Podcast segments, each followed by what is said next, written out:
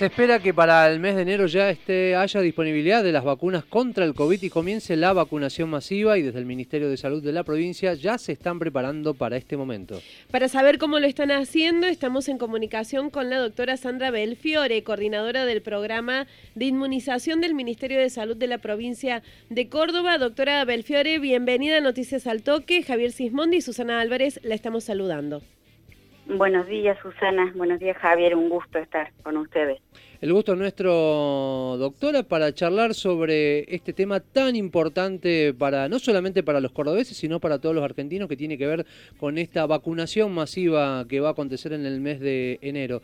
¿Cómo se prepara la provincia para la llegada de las vacunas? ¿Cuántas y cuáles eh, se esperan que lleguen?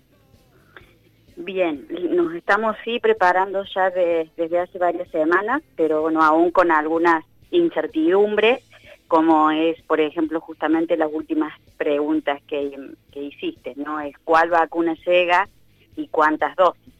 La verdad que eh, si bien hay algunos eh, avances con una vacuna y más que con otras, pero la realidad es que ninguna vacuna aún está eh, habilitada para, para uso en la población. Entonces el primer punto que tenemos que esperar a nivel mundial y eh, es, es ese y después ver de esas vacunas cuáles son las que están en tratativas con el gobierno nacional, eh, que sabemos eh, en general que son tres las, las vacunas que en primera instancia estarían disponibles en Argentina, como son la, vacuna del laboratorio Gamaleya de Rusia, la del laboratorio de Pfizer y la del laboratorio AstraZeneca de, de Oxford, ¿no?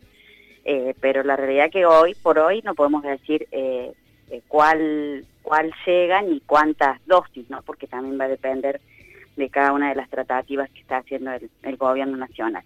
En términos generales y por los anuncios también que, que toda la población está escuchando, eh, esperamos que sea la vacuna rusa, la de Gamaleya en, primera instancia, pero todavía con incertidumbres, no hay nada concreto, ¿no? Doctora, pero de todas maneras, ¿cómo es que se están preparando?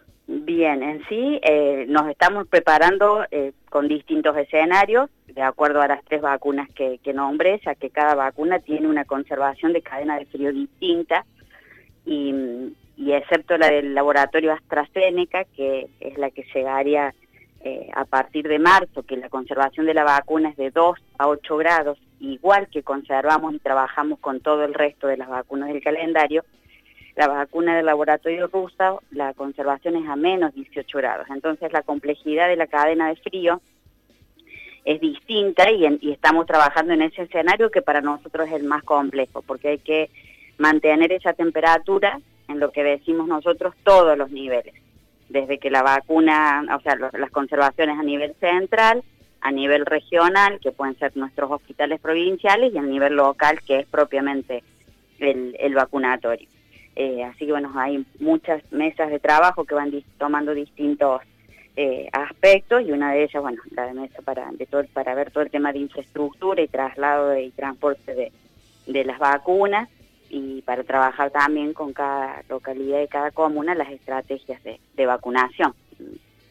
Doctora Belfiore, se ha hablado, por lo menos ha salido en distintos medios, este ofrecimiento ¿no? por parte de la Cor Sociedad Anónima que tiene que ver con Grido Helados, eh, señalando que esto, que tienen una capacidad de almacenamiento refrigerado del más grande en Latinoamérica y también señalando esto, ¿no? de que Grido está prácticamente en casi todas las localidades. Eh, ¿Qué probabilidades hay de, que el gobierno de Córdoba pueda entablar ¿no? Eh, un acuerdo con Grido para llevar adelante este tema? Eh, como probabilidades están, están todas, por supuesto, ¿no? Está la, mesa concreta que está justamente analizando cuáles son las posibilidades de cadena de, frío para asegurarla a, menos 18 grados en la provincia y seguramente si, eh, Grido está dentro de esas posibilidades y de acuerdo eh, también a, las tratativas, obviamente que las posibilidades, las posibilidades están. Doctora, uno de los temas eh, que es como un desafío porque estas vacunas tienen la particularidad que tienen eh, que ser aplicadas en dos dosis. Uno de los desafíos es cuidar que la persona que se puso una dosis cuando reciba la segunda sea de la misma vacuna que fue la primera. ¿Cómo se, se está trabajando para prever que no haya inconvenientes en relación a esto? Sí, el primer punto que está es, muy importante es eso, que cualquiera de estas tres vacunas que lleguen, eh, sin importar los tiempos y el momento, requieren dos dosis. Con una dosis no va a ser suficiente. Y, obviamente el tema de, evitar los, los errores va, pasa por distintas líneas, primero por toda la capacitación del, del personal eh, de salud que va a estar enfrente a esto, que, consiste desde un buen registro en el carnet de vacunación, donde se detalle la vacuna que, se aplica, la distribución. En la distribución nosotros de las vacunas ya sabemos qué vacuna va a cada, a cada centro de vacunación, eso desde la Cámara, entonces eso también eh, ayuda a determinar qué vacuna va a estar, va a estar disponible. La importancia de la población que guarde ese carnet de vacunación eh, eh, y que lo presente en, cuando vaya para la segunda dosis para que también así la persona que, lo reciba sepa leer y ver qué vacuna le, corresponde. Y en el caso que llegaran a coexistir las tres vacunas, obviamente vamos a ir ajustando las estrategias para idealmente evitar que haya más de un tipo de vacuna en cada centro de vacunación y se pueda producir esta situación. Doctora Belfiore, eh, se habla del estadio Mario Kempes en Córdoba Capital como uno de los centros masivos de vacunación. Eh, ¿Se puede corroborar eh, este dato?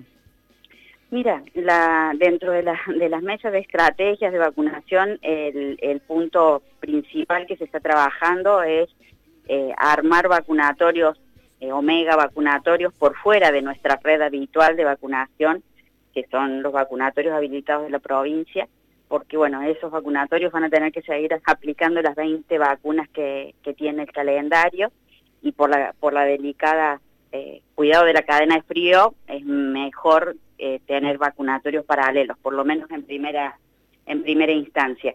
Este, y, y dentro de estos lugares, por fuera de los vacunatorios, sí, se están, se está barajando distintas situaciones, una de ellas puede ser eh, el estadio, colegios, clubes, así que bueno, en eso se está, está trabajando la mesa para ya tenerlo definido y una vez que esté definido poder informar con, con tiempo también a la población, los horarios, los días disponibles.